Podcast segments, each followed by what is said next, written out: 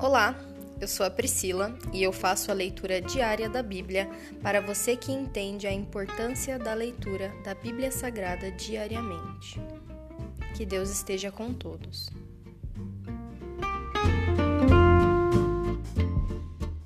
Ouça agora o capítulo 16 do livro de Jeremias. Jeremias é proibido de casar-se. Recebi outra mensagem do Senhor. Ele disse: Não se case nem tenha filhos neste lugar, pois assim diz o Senhor a respeito dos filhos e das filhas que nascerem nesta terra e a respeito de suas mães e seus pais. Eles morrerão de doenças terríveis.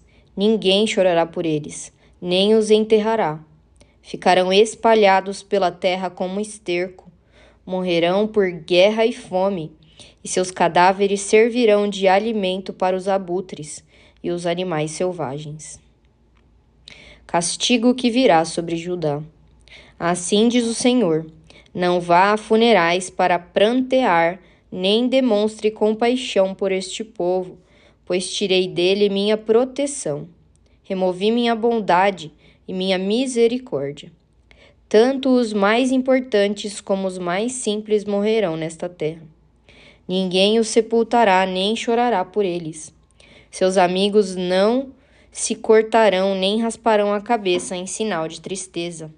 Ninguém oferecerá uma refeição para consolar os que estiverem de luto, nem mesmo pela morte da mãe ou do pai.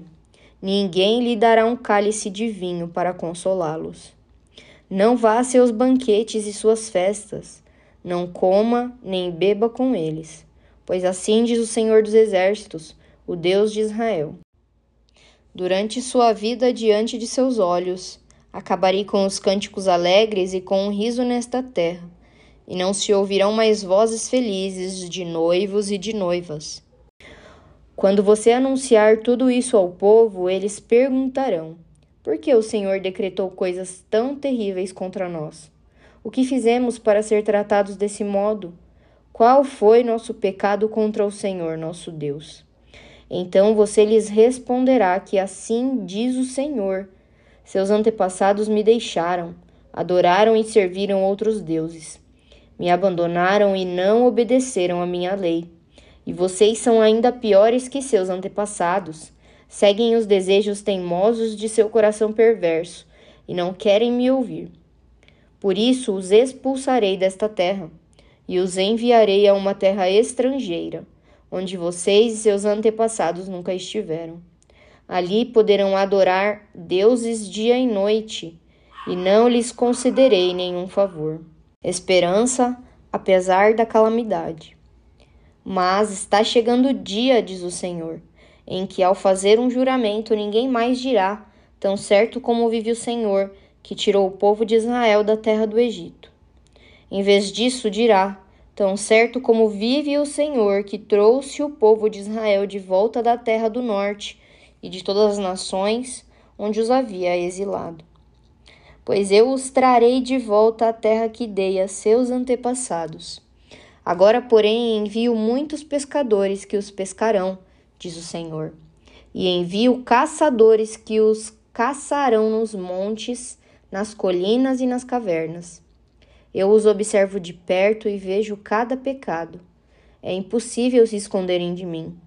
Eu os castigarei em dobro por todos os seus pecados, pois contaminaram minha terra com as imagens sem vida de seus ídolos repulsivos e encheram minha terra com suas práticas detestáveis.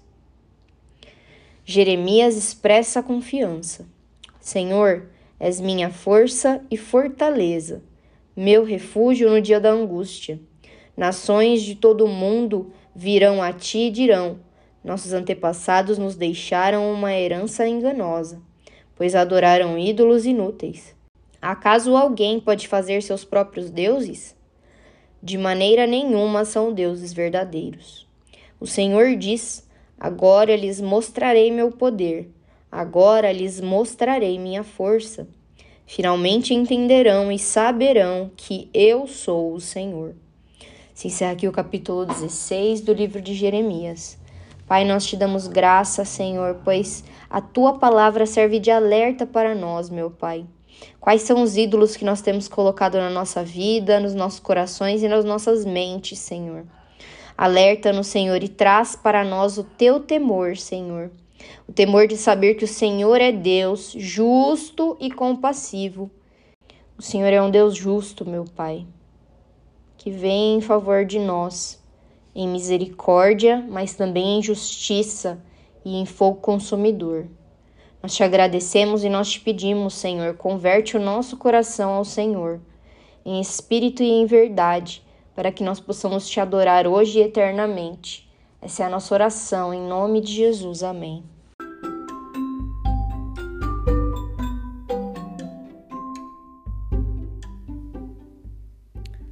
Você acabou de ouvir o Dali Bíblia, o podcast da tua leitura diária da palavra do Senhor.